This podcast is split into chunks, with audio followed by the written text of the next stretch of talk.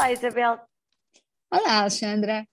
Olha, hoje vamos falar um, de ecossistemas. Uh, e tínhamos que escolher um, um, um número uh, para isto. Uh, e vamos à última estimativa da Botanic Gardens Conservation International, que vai dizer que cerca de um terço das árvores em todo o mundo estão em risco de extinção. foi divulgado em setembro. Eu adoro árvores. Gosta Ainda nunca lhe contei isso, adoro, tenho uma paixão por árvores. Um, e, e conheço-as mais ou menos e, e então fico Isabel está a contribuir eh, para mitigar este número, é isto? Não, mas é que, é que as árvores já viu o que é levar uma vida inteira a crescer os ramos, os tronquinhos, eu adoro árvores, portanto isso preocupa-me muito que, que as árvores estejam em extinção. Olha, preocupa a si e preocupa também hum, as Nações Unidas. Foi em março deste ano que, hum, no fundo, o que é que as Nações Unidas vieram dizer? Que é preciso valorizar uh, o capital natural que existe em cada, em cada país. Capital natural são árvores, lagos, natureza, floresta, qualidade do ar, todas essas coisas. Um, e que esse, esse capital natural, portanto, esses recursos naturais que nós temos, não poluídos, deviam contar para o PIB.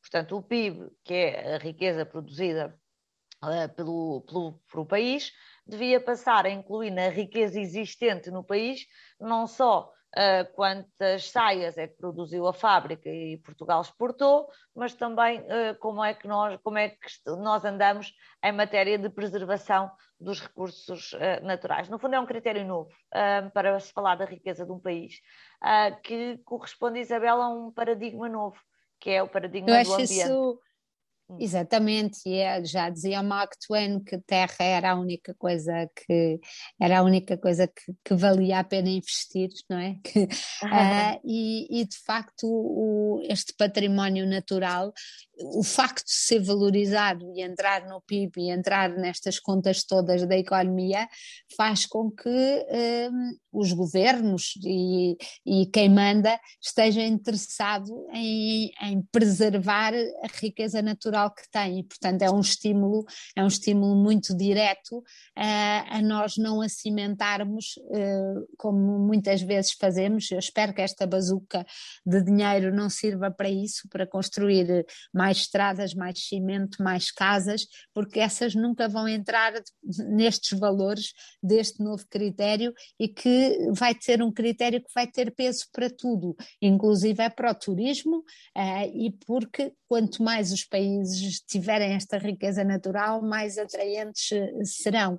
E, portanto, até do ponto de vista da economia, interessa mais preservar um lago do que construir uma estrada por cima dele. Não é? Essa é, aliás, é, essa é, aliás, a ideia por trás deste, deste tema da sustentabilidade de que agora se fala e que está presente também nos critérios de atribuição de dinheiro da bazuca financeira, que é a ideia de que há um valor económico nisto. Quando nós estamos a olhar para a natureza, quando uma empresa se preocupa com a sua pegada ambiental, com, com as suas pessoas, isso tem um valor económico. Porquê? Porque hoje, mesmo como consumidores, a quem é que nós queremos comprar aquilo que usamos em casa?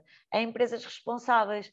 Que empresas é que empregam as melhores pessoas? Estas gerações mais novas estão ligadas a estes temas. São as empresas que se preocupam com as pessoas e que se preocupam com o ambiente. E que empresas é que têm acesso a financiamento por parte da Banca Mundial hoje em dia. Empresas que têm esta consciência uh, de sustentabilidade, em que uma das dimensões é a dimensão do, do ambiente, mas outra, outras existem. Né? Que, Alexandra, que eu acho que é importante dizer que são normalmente as grandes empresas, porque nós temos sempre esta. Empresas, exatamente, nós temos sempre este preconceito de que, ah, mas as pequeninas, as pequeninas seriam mais sustentáveis, mas não necessariamente. Estas grandes, pela sua dimensão e pela pressão até pública e política sobre elas, acabam por ser uh, guardiões muitas vezes, não só desta sustentabilidade, como das próprias pessoas que lá trabalham, não é? Sem dúvida, e é verdade que estamos num caminho, nós hoje em dia começamos a ver, já há uns tempos, uh, cada vez mais coisinhas pequeninas, aquele café bio, a agricultura sustentável, sei lá, pequenos temas, pequenos.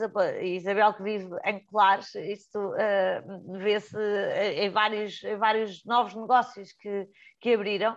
Ainda não está em todo o lado, mas de facto eu acho que o que existe mesmo aqui é uma mudança de, de paradigma que está a fazer o seu caminho e este passo que vai ser este novo critério que vai ser uh, discutido na Conferência Internacional sobre Mudanças Climáticas que vai acontecer em Glasgow em novembro um, vai, ser, vai, vai ser de facto um passo uh, como nações no sentido do mundo melhor que nós deixamos melhor para a geração que se segue e já agora em que nós próprios também vivemos melhor.